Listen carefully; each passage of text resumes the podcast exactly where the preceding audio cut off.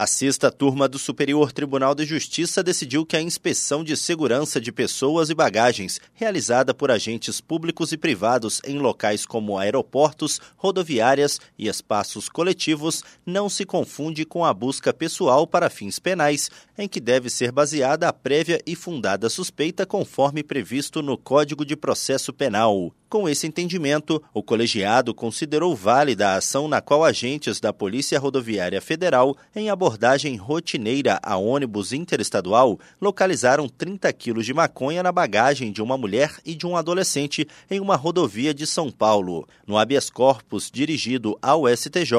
a defesa da mulher alegou que a prova encontrada seria ilícita, pois os policiais rodoviários não teriam comprovado fundada suspeita anterior que justificasse a busca pessoal. O colegiado da sexta turma, apesar de reconhecer a legitimidade da diligência policial, aplicou uma causa de diminuição de pena e fixou a condenação da mulher em dois anos e cinco meses de reclusão em regime inicial semiaberto. A relatora, ministra Laurita Vaz, explicou que a inspeção de segurança envolve um aspecto de contratualidade, pois a recusa em se submeter ao procedimento apenas irá impedir o acesso do indivíduo ao local ou serviço. Para ela, se essa bagagem poderia ser inspecionada na rodoviária ou em um aeroporto sem qualquer indicação prévia de suspeita, não há razão para questionar a legalidade da revista feita por policiais rodoviários, os quais atuaram no contexto de inspeção de segurança. Do Superior Tribunal de Justiça,